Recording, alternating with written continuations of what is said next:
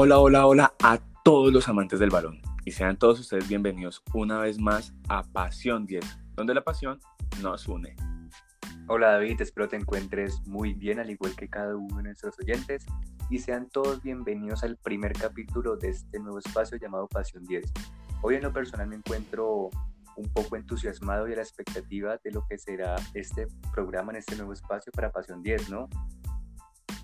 Claro que sí, Nico, estamos bastante motivados, um, como tú dices, muy a la expectativa y, que les guste tanto como nosotros hemos disfrutado al hacer ese trabajo, al hacer, bueno, contarles un poquito más de, todo lo que se va a tratar. Sí, recuerden que Pasión 10 es un programa solamente dedicado al fútbol, en donde haremos análisis, hablaremos sobre anécdotas, datos curiosos, recuerdos y muchos más temas relacionados con este hermoso y apasionante deporte como lo es el fútbol. Pero bueno, sin más preámbulo, comencemos con el tema de hoy.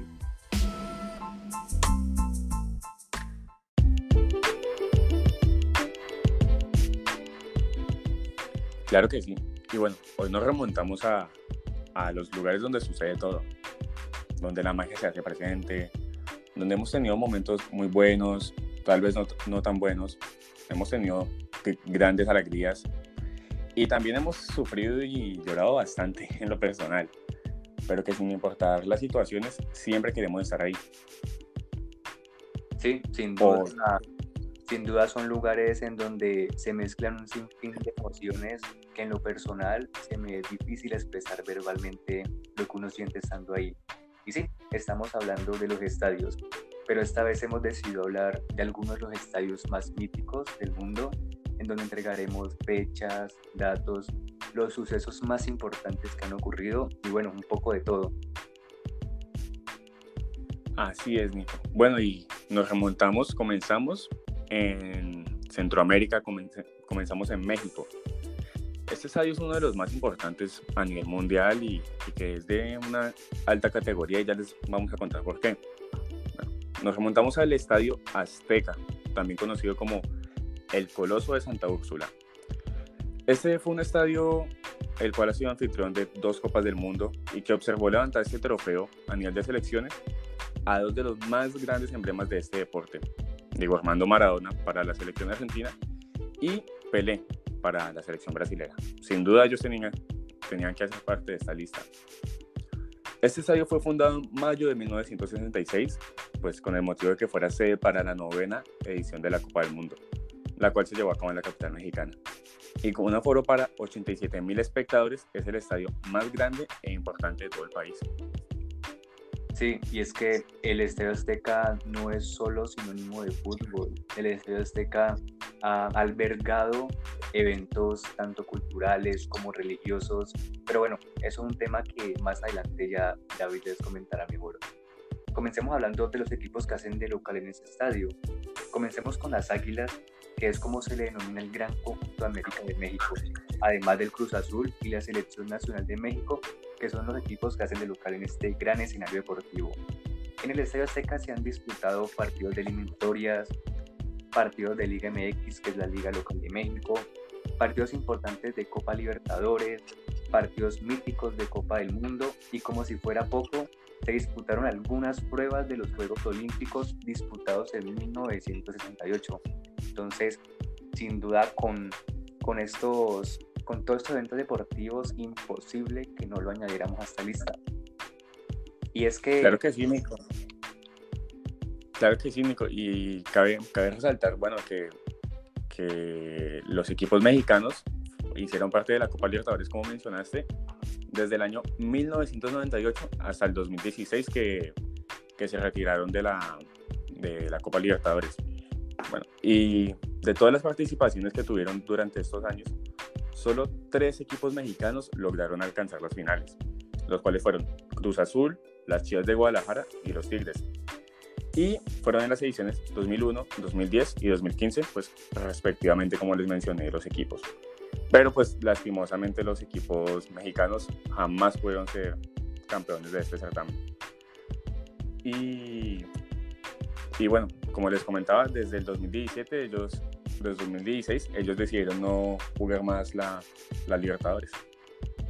Sí, así es. La CONCACAF ahora hace hace un torneo entre los equipos de la, de la Liga MS con los de la Liga MX. Pero bueno, eso es un, un tema un poco aparte. Eh, si no estoy mal, la última final que, en la que estuvo presente un equipo mexicano en final de Libertadores fue Tigres contra River, ¿cierto? Así mismo, Nico, que se consagró campeón. River después de, de volver de la B. Sí, exacto. Pero bueno, en el Estadio Azteca eh, ocurrió un, un, hecho bastante histórico que precisamente ocurrió en junio de 1970 y fue en una de las semifinales del Mundial llevado a cabo en este país. Se enfrentaron quizás dos de las grandes potencias del fútbol mundial, como lo es Alemania e Italia. Esas dos selecciones eh, protagonizaron el denominado partido del siglo, un partido vibrante de principio a fin, eh, que en los primeros 90 minutos empataron ambos conjuntos a un gol, pero que posteriormente, en una de las mejores prórrogas vistas en la historia de los mundiales, se anotaron por primera vez, escuché muy bien, y hasta ahora única vez cinco goles. Cinco goles en un tiempo extra, creo que no está nada mal, ¿no? No, yo creo que, eh, si no estoy mal, fue la, como dijiste, la primera vez y única. O sea, un logro bastante difícil. Ni siquiera en los partidos normalmente vemos que, que lo logran hacer. Sí, además que, que fue en 1970, ya, ya, ya fue hace mucho tiempo y, y, que hasta la fecha no, no ha vuelto a ocurrir algo así. Pero bueno, sí. el primer, el primer gol de, de, la prórroga lo fue por parte de la selección alemana, la que le el marcador a un 2 por 1 pero obviamente la respuesta de los italianos no es lo esperar y posteriormente empataron el juego a dos goles. El final del partido quedó con un resultado de 4 a 3, dando como ganadora a la selección italiana. La selección italiana conseguía el pase a, a la final que, que, posteriormente perdería con, con el Brasil de Pelé, ¿no? Pero bueno, este partido actualmente se encuentra inmortalizado en el Estadio Azteca con una placa que hace honor a tan importante acontecimiento deportivo fue de, tan, de tanta magnitud el hecho que, aún se conserva la placa. Sí, es que miércoles, para, perdónenme la expresión, pero es algo muy brutal que, que se hagan cinco goles en una prórroga y, y bueno, inmortalizar a estas dos grandes selecciones que son potencias, ¿no? Bueno, cabe resaltar que esta final, que fue contra Brasil, se, los italianos perdieron por un marcador del 4 por 1. O sea, los, la, la carga de, de, haber jugado tantos minutos, yo creo que les jugó en contra. ¿Qué crees, Nico? ¿O el equipo fue superior? No, sí, sin duda hubo, hubo una carga, carga física muy grande, además de que el partido fue muy intenso porque tuvimos la posibilidad de ver los videos de los goles y, y, el partido era de un área a la otra, un partido de tú a tú, como decimos. De, de tú a tú, sí, señor.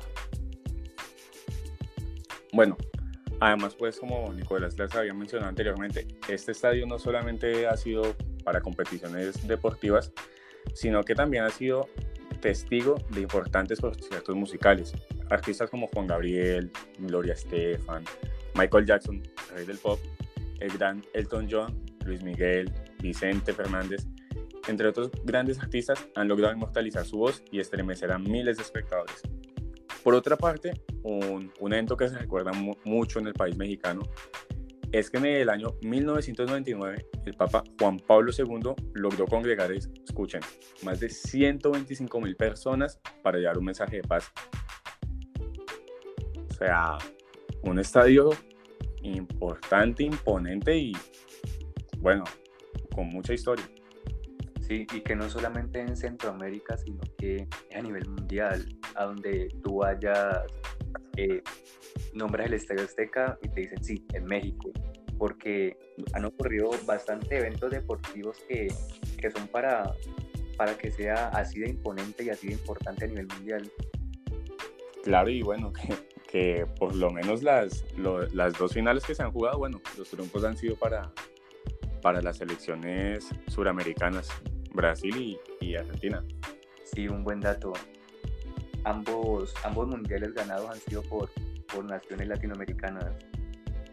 Sí, bueno, Nico, y si te preguntaran, o bueno, yo te pregunto en este momento, para ti, ¿qué, qué representa el Azteca? Bueno, el Azteca representa en lo personal mucha grandeza, que apenas me lo nombran, se me viene a la cabeza esas dos fotos o imágenes de, de, Maradona y de Pelé respectivamente alzando la Copa del Mundo. No sé si la has visto en las redes sociales o en alguna página de internet. Claro. Bueno, en lo personal me, me sorprende mucho que fue el, el, tercer, en el 70 fue el tercer título de Brasil, ¿no? Lo, se le conoce también, pues si no sabían el dato, la consagración de, de Pelé. Tres copas seguidas. Yo no, no sé si volveremos a ver una selección tan grande en la historia. Pero bueno, ese será, eso será para otro capítulo. Sí, sería un buen tema de, de debate también. Pero bueno, ya dejando Centroamérica, nos dirigimos hacia Asia, más precisamente en el estadio Reungrado Primero de Mayo. Y ustedes se preguntarán por qué este estadio, qué lo hace especial o, o qué incluye para que, para que sea parte de nuestra lista. Y la respuesta es que es el estadio más grande del mundo.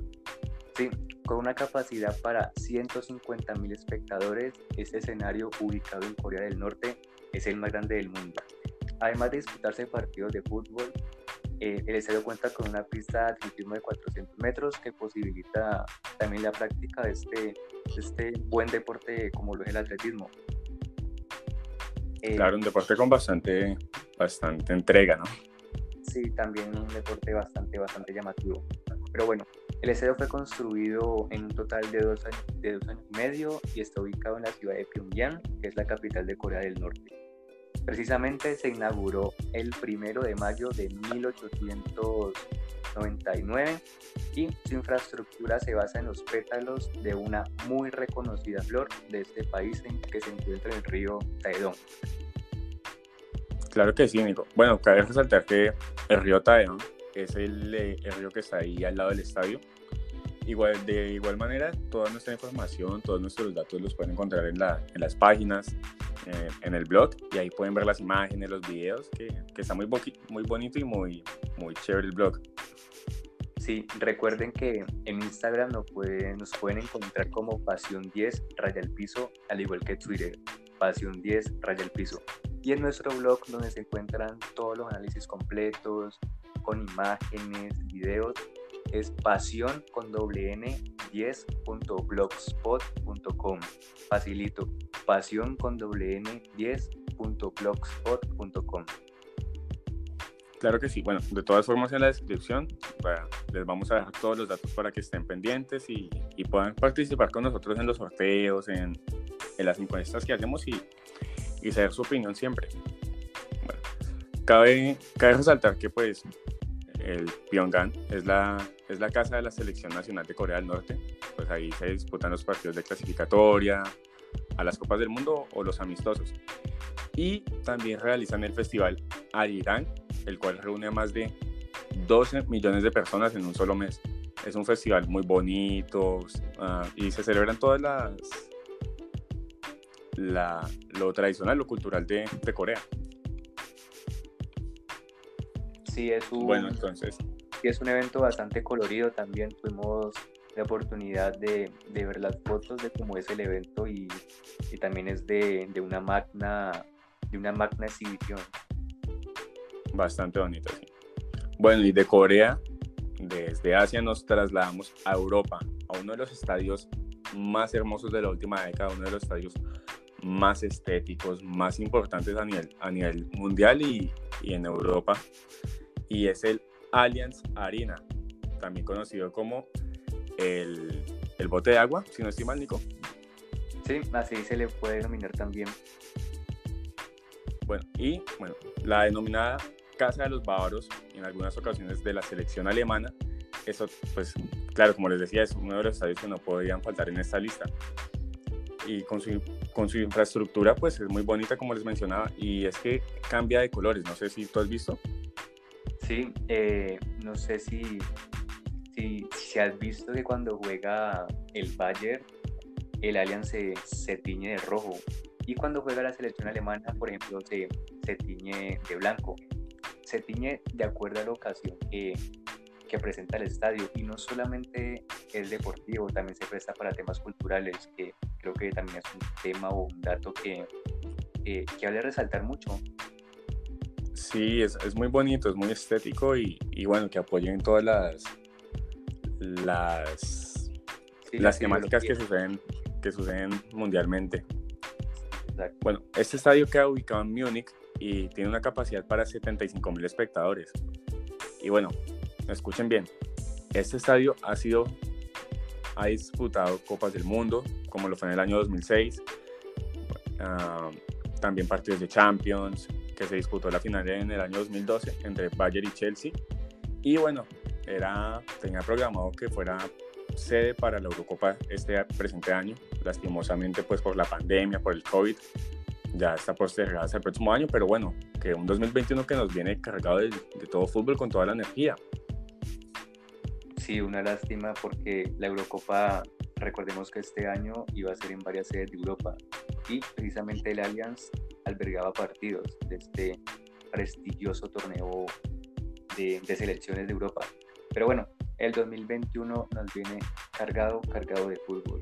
Tenemos, como lo decíamos, la Champions, tenemos la Copa América, tenemos la Eurocopa, tenemos partidos de Copa Libertadores acá en el continente americano.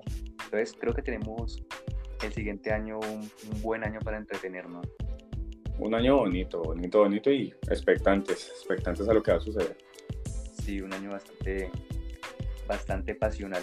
Pero bueno, el Allianz fue inaugurado el 30 de mayo del 2005 y aunque su construcción es un poco reciente, cuenta con mucha mística futbolera, ya que ha tenido varios acontecimientos de bastante relevancia en este deporte, como lo acabamos ya de mencionar anteriormente. Eh, precisamente ese 30 de mayo se llevó a cabo el primer partido que se disputó entre los clubes de TSB 1800 de Múnich versus el Nuremberg Lastimosamente, estos dos equipos actualmente se encuentran en la segunda división de la liga alemana. Eh, y bueno, al día siguiente se hizo oficialmente la presentación del equipo del Bayern y fue un partido amistoso contra la selección de Alemania. Una forma bastante, bastante llamativa de, de presentarse, ¿no? Un partido bastante curioso. Sí, anteriormente solían hacer esos partidos de, pues, como se le denominan, de presentación, y ya no los hemos vuelto a ver, no, no los, yo no los he visto. No, la verdad que fue algo que, lastimosamente se dejó, pero me gustaría que, que, en la actualidad volvieran a hacer como ese tipo de, de partidos, ¿no? Un partido bastante amistosos que, que no que en la realidad no son tan amistosos, sino que son como más, más vistosos para el público. Sí, de exhibicionismo, ¿no? Pues para que el, el público disfrute, para que estén en familia, ver la selección contra tu equipo del alma. Algo muy bonito. Vos lo explicaste mejor. Y además, un dato no menor, el Allianz Arena será el nuevo, será la nueva sede de una final de Champions League en la temporada 2021-2022. Esperemos entonces cuáles serán los equipos que disputen este partido tan importante en dicho escenario. Claro que sí, bueno, y ojalá que sean dos, dos grandes equipos como nos los han regalado últimamente la Champions. Sí, recordemos que, que este año la Champions tuvo parón, pero que ya dentro de una semanita se, se reanuda con, con, toda la pasión que, que trae ella. Y bueno, dejando Alemania y dejando el Allianz, nos transportamos a Italia. Seguimos en el continente europeo, pero esta vez nos vamos para Italia precisamente en el estadio Giuseppe Meazza o San Siro. Ya el nombre como de que cada quien lo quiera llamar, ¿no? Porque dicen que los fans del Inter lo llaman el Giuseppe Meazza y que los del Milan el San Siro. Pero bueno, como por respeto y, y respetando las dos ideologías, lo llamamos de las dos maneras. El Giuseppe Meazza o San Siro fue inaugurado el 19 de septiembre de 1996. Está ubicado en la ciudad de Milán y es la casa de los dos poderosos e históricos equipos italianos como lo son el Milan y el Inter de Milán. Cuenta con la mayor capacidad de espectadores en todo el territorio italiano, con un alrededor de 80.000 personas. Este estadio ha albergado competiciones de alto calibre a nivel mundial en el ámbito deportivo. Dos mundiales en los años de 1934 y 1990. Este último como con un sabor especial para nosotros los colombianos, ¿no? Recordamos que fue eh, un mundial en donde la selección accedió después de, de una gran cantidad de años sin, sin asistir a la, a la máxima competencia de, de, de, selecciones a nivel mundial. Claro, y cabe resaltar que teníamos una, una gran selección, un Pío Valderrama, un René Guita en el arco, un Faustino Asprilla en la delantera, un, equipo brutal que, bueno, lastimosamente no, no se nos pudo dar esa tan anhelada copa. Sí, si no estoy mal, eh, Faustino Asprilla en ese tiempo jugaba en el Parma, o sea que Italia le sentaba bien. El Tino sabía, sabía cómo era su vuelta, como decimos por aquí en Colombia. Sí, exacto. Y bueno, además de esto, albergó una, una Eurocopa en los años de 1980. Y como todos sabemos, cuatro finales de Champions League en los años 1975, 1970, 2001 y 2016 respectivamente. Esta última recordemos que, fue la final entre el Real y el Atlético, que Cristiano hace el gol de penal para, para que los merengues consigan su, su Champions. Una bonita final que que yo creo que la mayoría recordamos y bueno, una de, la, de las últimas levantadas por, por, por el más conocido Picho. Bueno, vale, cabe resaltar que una noticia, pues, en, en especial a mí me, me, me, dio bastante duro, ya que soy hincha de, de, uno de esos equipos. Y es que el Giuseppe, el San Siro, ya, ya no estará con nosotros. Y se va de remodelación, se va de, lo van a derrumbar, pues ya, bueno, ya son más de 90 años de historia, ya ha tenido, dio su buena batalla, ¿no? Sí, eh, albergó partidos supremamente importantes e históricos. Y bueno, nos quedamos con lo, con lo que vivimos, con lo que alcanzamos a observar de, de este gran escenario. Sí, bueno, pero que, bueno, les contamos el, el porqué y es que se dio el veredicto dictado por la Comisión Regional para el Patrimonio Cultural de Lombardía eh, en Italia de que el Giuseppe Meazza ya no era de interés cultural. Por este motivo se, se procede a su demolición y se, se, espera que el estadio esté listo para el 2024, pero considero que va a ser un estadio hermoso, como lo vimos como lo fue con el Vicente Calderón, que lo derrumbaron, pero ahorita los hinchas del Atlético tienen el, el Wanda que está hermoso y también el Madrid, ¿no, Nico? Sí, creo que los dos equipos de Madrid son el claro ejemplo de, de la nueva modernización que, que nos está involucrando a todos, ¿no? Que los equipos también se tienen que acoger a ella. Entonces creo que viéndolo desde un punto de vista positivo va a ser un salto grande para los dos equipos de Milán. Claro que sí, regalarnos un estadio de toda la talla mundial, como siempre ha sido denominado el Giuseppe San Siro. Eh, se le conoce mundialmente como el, el, templo del fútbol y este estadio mítico está entre los 23 mejores 5 cinco estadios 5 estrellas de la UEFA. Sin duda un estadio top de Europa y bueno, que siempre lo admiraremos, que tendremos los videos, los partidos y y expectantes al nuevo, al nuevo Giuseppe San Siro, me imagino que también se llamará igual. Sí, y bueno, creo que todos con el sueño de que algún día lo podremos conocer. Claro que sí, sea, que sea pronto ese nuevo estadio y, y vamos toda la, alegría que nos ha regalado como lo han sido el Milan y, y el Inter. Sí, así es. Y bueno, desde Italia cerramos esta, esta parte de los estadios históricos eh, una lista que, que, fue bastante llamativa, que mientras lo estudiábamos, que mientras trabajábamos en esto, nos dimos cuenta de, de datos que, que en lo general no, no sabíamos, ¿sí? que eran datos nuevos y que la verdad, en lo personal, y creo que para vos también, David, te cautivaron y, y te motivaron para saber la historia de cada uno de ellos.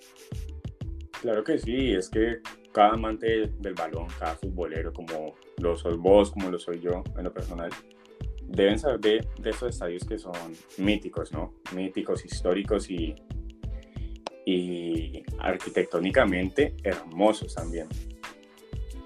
Sí, y bueno, nos encantaría que, que ustedes participen, que nos cuenten sobre qué, sobre qué tema quieren escuchar. Entonces estaremos, estaremos muy pendientes de nuestras redes sociales Recuerden que en Instagram aparecemos como Pasión 10 Raya al Piso, al igual que en Twitter, Pasión 10 Raya al Piso. Y no olviden pasarse por nuestro blog, eh, aparecemos como pasión10.blogspot.com, pasión con doble n 10.blogspot.com. Bueno familia, entonces hasta aquí dejamos este primer capítulo de, de muchos que se vienen. Entonces estén expectantes, como, como les dijo Nico, nos encuentran en las redes sociales y hasta una próxima oportunidad familia. Recuerden que somos Pasión 10. Donde la pasión nos une. Nos une. Chao, chao.